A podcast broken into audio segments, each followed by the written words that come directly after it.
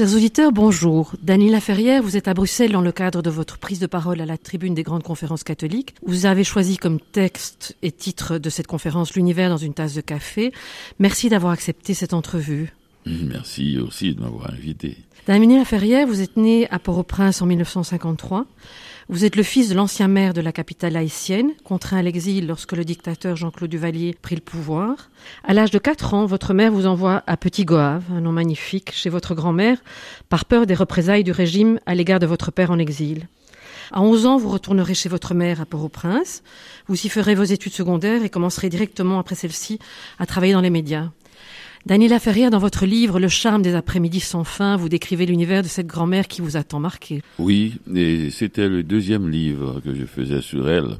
Le premier, c'était l'odeur du café. elle était encore vivante et quand elle est morte, j'ai voulu la revoir, donc j'ai fait le charme des après-midi sans fin. Vous savez, l'écriture sert à ça et elle peut faire apparaître quelqu'un de disparu. Le régime de l'époque est oppressant et menaçant quand vous êtes chez elle et pourtant les femmes de votre vie vous élèvent volontairement dans la joie. On a l'impression à travers tous vos livres.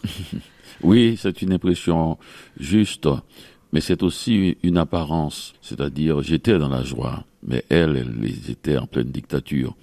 Elles ont fait plus ou moins cercle autour de moi pour empêcher que le monstre s'approche de l'enfance. Vous savez, les images de l'enfance sont précieuses, donc il faut presque les organiser pour les enfants et un peu en héritage. Alors, elles ont voulu que j'ai euh, une mémoire de l'enfance assez lumineuse et joyeuse, ce qui est le cas.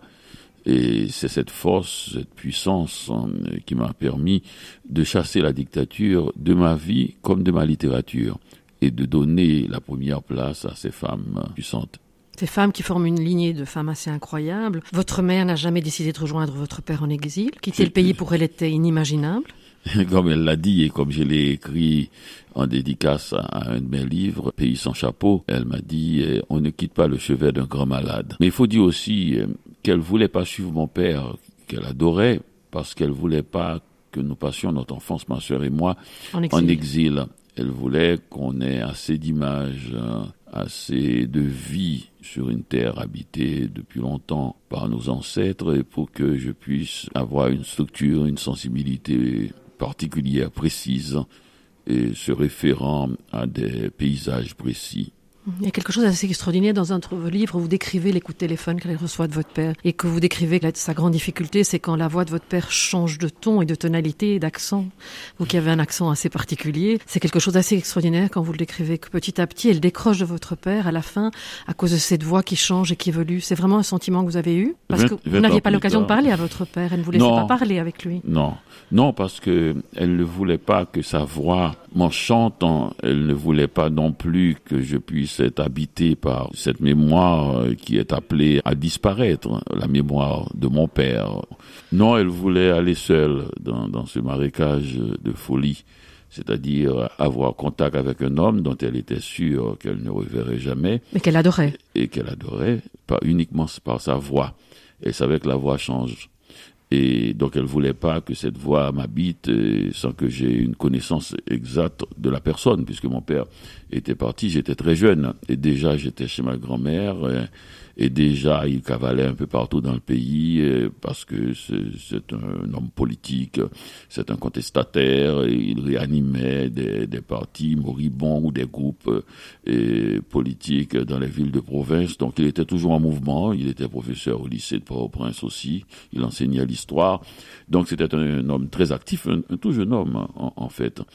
Et eh bien, elle voulait pas que j'ai eu une voix dans ma tête sans avoir le corps. Hmm. D'ailleurs, c'est ce qu'elle dira. Et plus tard, ce qui l'a fait le plus souffrir, c'est d'avoir une voix, et c'est ça l'exil, sans le poids du corps. Hmm. Et elle entendra votre voix évoluer aussi, prendre l'accent canadien petit à petit, j'imagine, non Tout à fait, beaucoup plus tard. Et elle me dira, et votre voix a changé. Et je ne sais pas si elle pensait à l'accent canadien, mais elle pense, euh, il y a ce fait qu'une voix est un organisme vivant. Hmm. Et et donc euh, qui bouge, euh, qui change. Donc si on n'est pas là pour voir tous les mouvements, toutes les, mm. les inflexions nouvelles, eh bien on prend ça comme une comme une gifle de plein fouet, mm-hmm. le changement. Mhm.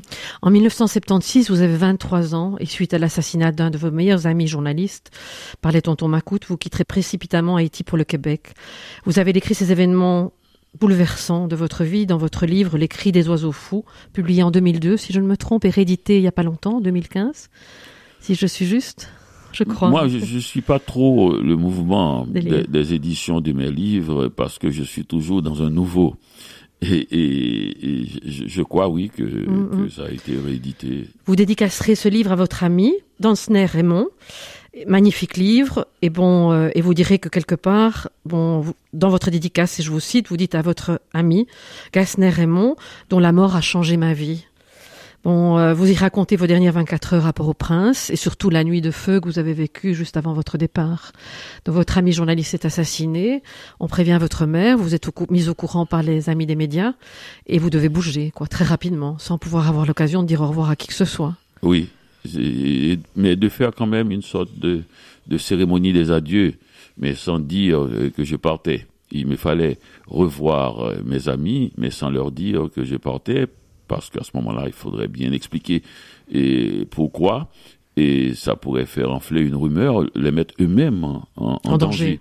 En danger. Donc, je suis allé voir un ami à la radio qui faisait une émission régulière de jazz, mais qui en fait ne parlait que, que de Miles Davis. Je suis allé voir euh, une jeune fille euh, dont j'étais amoureuse, euh, qui était fatiguée et qui avait finalement pris un somnifère, donc je ne l'ai vu qu'endormi. Et je suis allé voir un, vieux copain aussi, musicien, et Mano Chalmaille, qui est, qui est mort dernièrement. Je suis allé voir à Pétionville des amis, enfin, et, surtout, je suis allé voir Port-au-Prince la, ville. La ville. La, ville la nuit. Comme Une région assez dure avec tous les bordels. La prostitution. La prostitution, la corruption aussi. Le vaudou. Oui, le vaudou, la maison des, des monstres, si on peut appeler ainsi. Ce, cet ancien hôtel, le King Salomon Star, où les tontons Macoutes euh, font leur fête avant d'aller dans, dans cette chambre des tortures, et qui est le Fort Dimanche où l'on mettait les prisonniers politiques. Et j'ai été étonné, terrifié par cette grande robe de mariée blanche dans un bordel où les gens ont souvent laissé tomber le rêve de mariage. Il y avait quelque chose qui était pour moi une métaphore du pays. Hmm. Pourtant, on a l'impression que vous mettez aussi vos limites au niveau politique. On a l'impression que vous ne vouliez pas porter le poids de tout ça aussi quelque part. Il y avait ah une non, c'est sûr. Non, c'est sûr que je ne veux porter aucun poids et hmm. totalement. Et j'aime bien et ma vision à la fois humaine et esthétique, c'est le buffet chinois. J'aime bien qu'on puisse prendre un petit morceau ici, un petit morceau et faire son plat. Et, et j'aime pas les monocultures. Hmm. J'aime pas ce qui est mono d'ailleurs tout ce qui est mono. Et je trouve que c'est ça la dictature finalement, c'est la, la, la mono-volonté d'un seul être. Et, et souvent, ça exige même euh, pour la contester et qu'on se fasse mono aussi, c'est-à-dire qu'on soit obsédé par la dictature, obsédé de la combattre, et, eh bien on finit par lui ressembler, par mhm. ressembler au dictateur. Et à force de le faire, la meilleure façon de se battre contre la dictature, c'est de faire autre chose, c'est de multiplier les points de vue, c'est-à-dire, il n'y a que ça qui soit vivant. C'est les nuances qui, qui sont vraiment subversives. thank you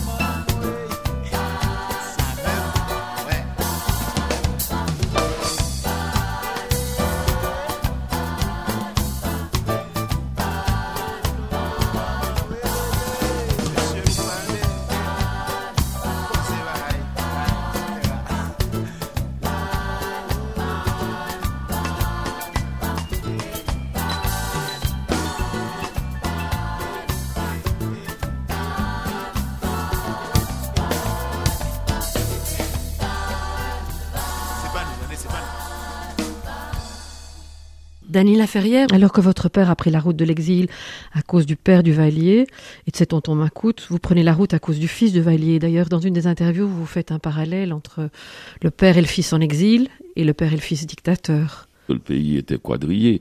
Mais dans ces 300 000 tontons Macoute, il faut compter aussi beaucoup qui ne le sont pas vraiment, qui en fait le sont pour protéger leur famille. Et on est dans une zone euh, terrifiante qui est beaucoup plus, plus proche de la fable, mhm. du conte cruel. Beaucoup de gens sont épinglés tonton Macoute alors qu'ils ne le faisaient que pour protéger leur famille. S'ils ne le faisaient pas, et tout le monde était en danger. Beaucoup d'autres le sont parce qu'ils ont l'âme destructrice et, aussi un certain nombre parce que ce sont des flatteurs. Il y a un certain nombre d'humains d'ailleurs qui aiment suivre la meute mhm. et tout simplement. Mhm. Mais comme nous sommes sur une île et que nous n'avons qu'un seul voisin, la République dominicaine, et que tout cela se faisait à une époque où l'Occident était bien occupé à faire autre chose, donc on ne nous a pas vus sur la botte de Duvalier les années 60, on se souvient, c'est les années de grande agitation subversive en Occident. Mai 68, mmh. les grands mouvements de protestation aux États-Unis et, et la musique aussi qui apparaissait, Woodstock, il y avait une agitation telle et qu'on n'était pas au courant que de l'autre côté du monde, sur une petite île, un ubu roi était en train d'étouffer son peuple. Mmh et de le massacrer en partie. Vous n'avez pourtant quand même jamais voulu endosser une posture de victime. C'est dû à votre éducation? C'était contraire à votre éducation? Oui, le mot éducation, je dirais même à la manière où dont, j'ai été structuré, à ma sensibilité. Et, ce sont mes tantes, euh, ma mère, ma grand-mère qui, qui m'ont fait de cette manière. je n'ai jamais entendu une plainte.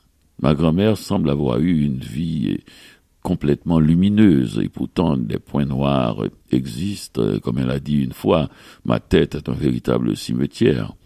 Il y a beaucoup de morts dans cette tête-là et pourtant jamais une plainte. Il y a quelque chose de l'ordre de, de l'essentiel chez elle. C'est-à-dire, je passais mon enfance à regarder le ciel et ses étoiles avec elle le soir. Donc on n'était pas du tout ni dans le nationalisme, puisque le ciel est vaste mhm. et les astres sont nombreux.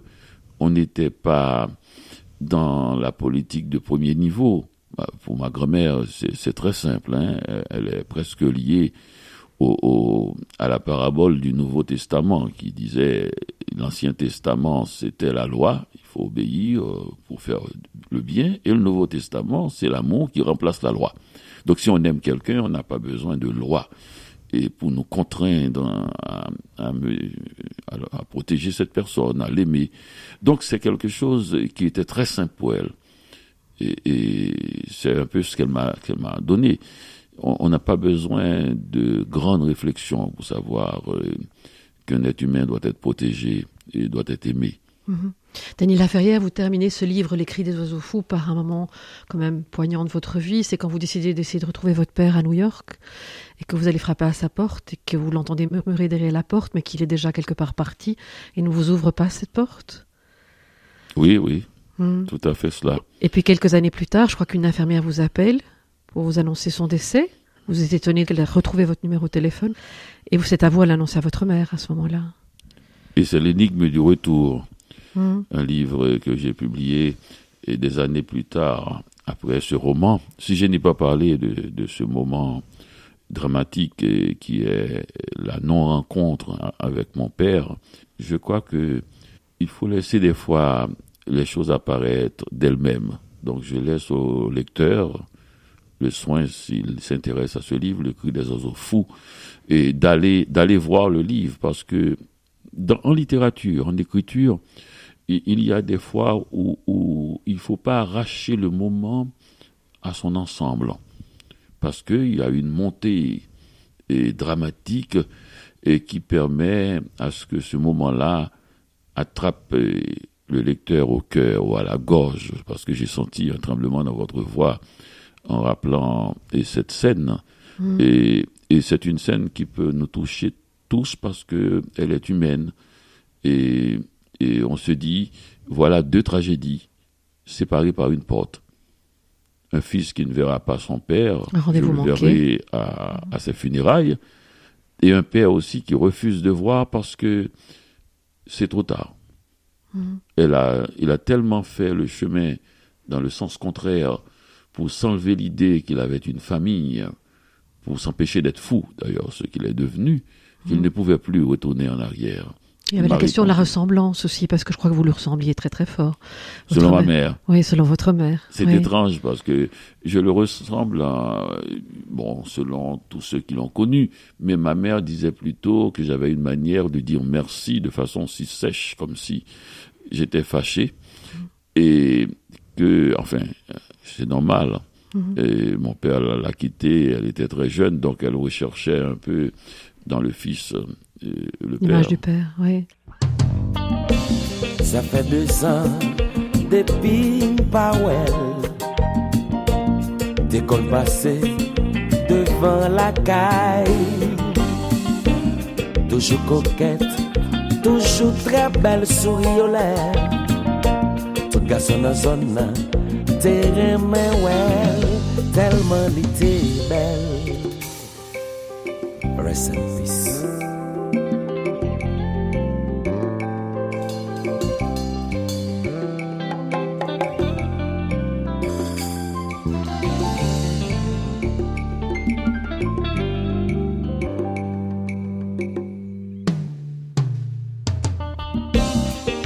Yon moun Se sikonstans la ve pa fwa kfe sa Maman ti fwe lak sol yo tout sou do Pou sa l'oblije menen yon bidwol Pe a son al Oh, pe a son al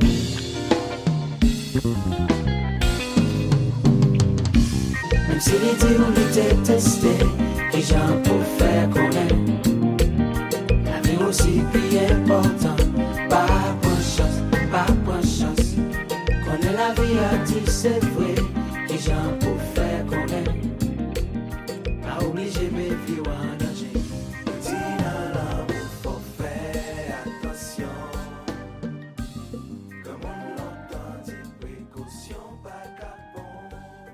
On va revenir un peu plus tôt, Daniela Ferrière.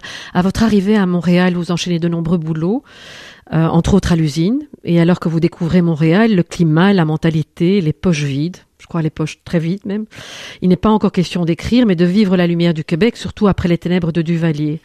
Alors il y a quelque chose que je trouve magnifique, c'est quand vous décrivez euh, dans certains de vos livres cette période, vous parlez aussi de l'intimité que vous découvrez tout d'un coup, de l'avoir la possibilité d'avoir plus de place, plus d'intimité par rapport à Haïti.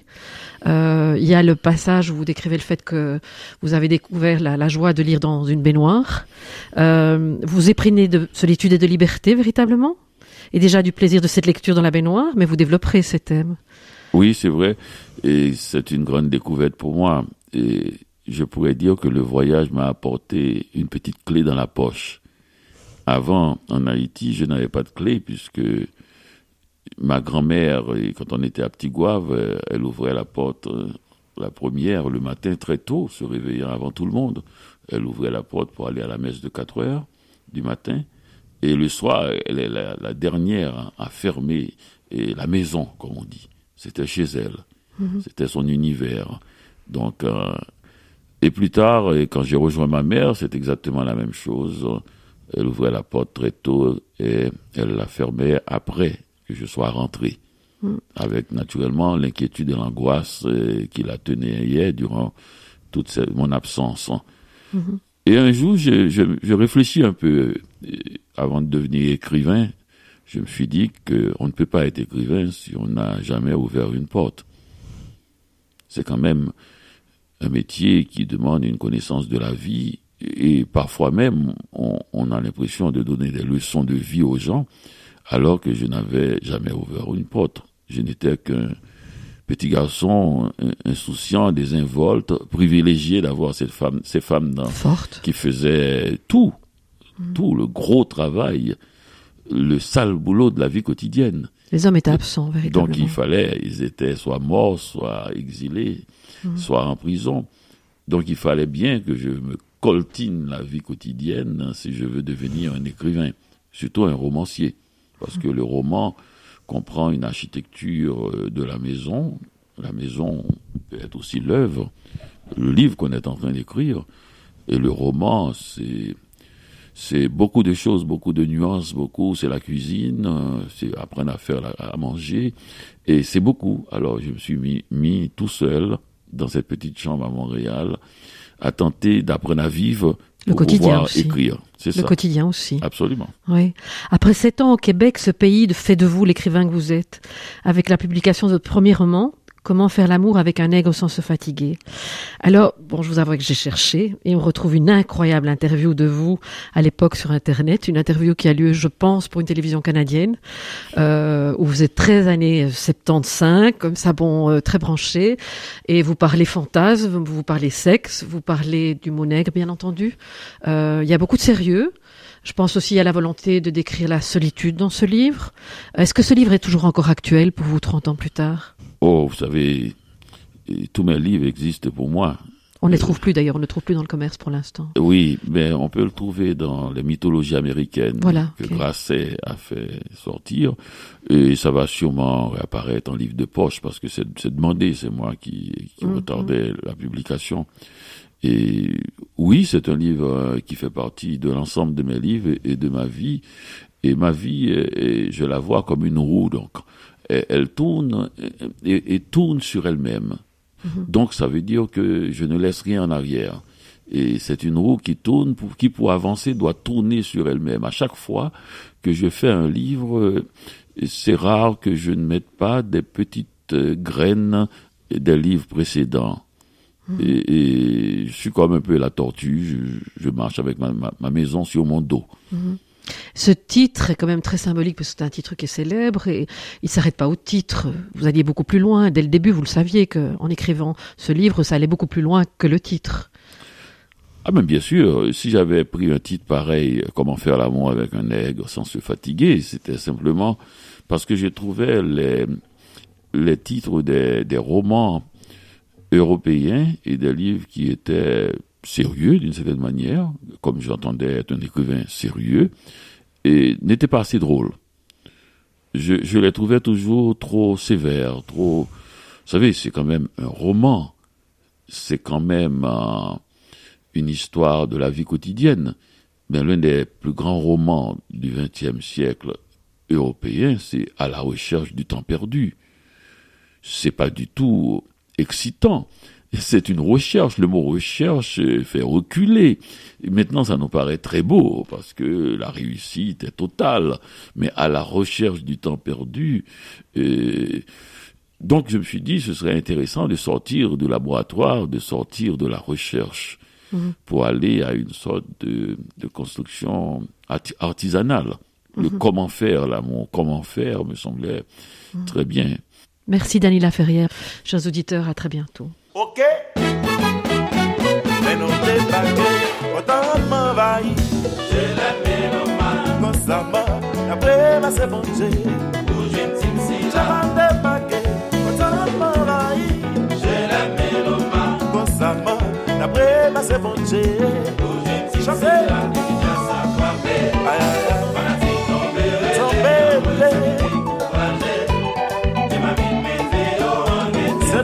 chou pou sa wè. Alo gen son, bel konè. Oh, se yon moman de jwa, pou sa kreme kompa, nou men te man sou referans, epi nou fè la diferans. Nou pa la moun krasè, nou la moun nindoè, epi eh. te ma paret nan kala, tout fanatik li yon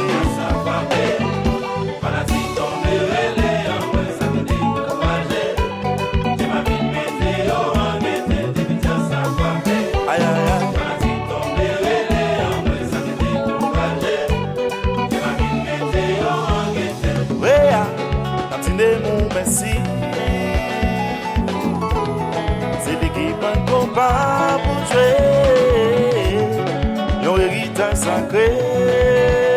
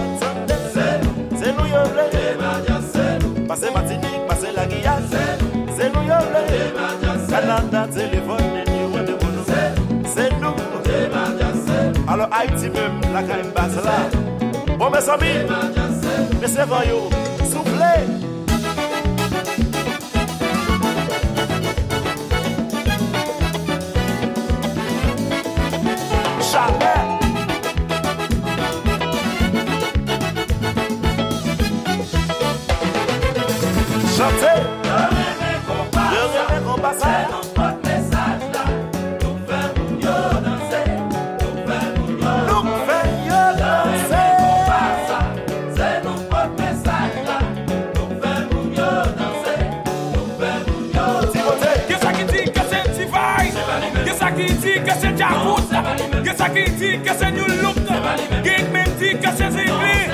Kom se pale a pale, ou men mwese toujou, kon la jote. Yo reme kompa sa, se nou pot mesaj la.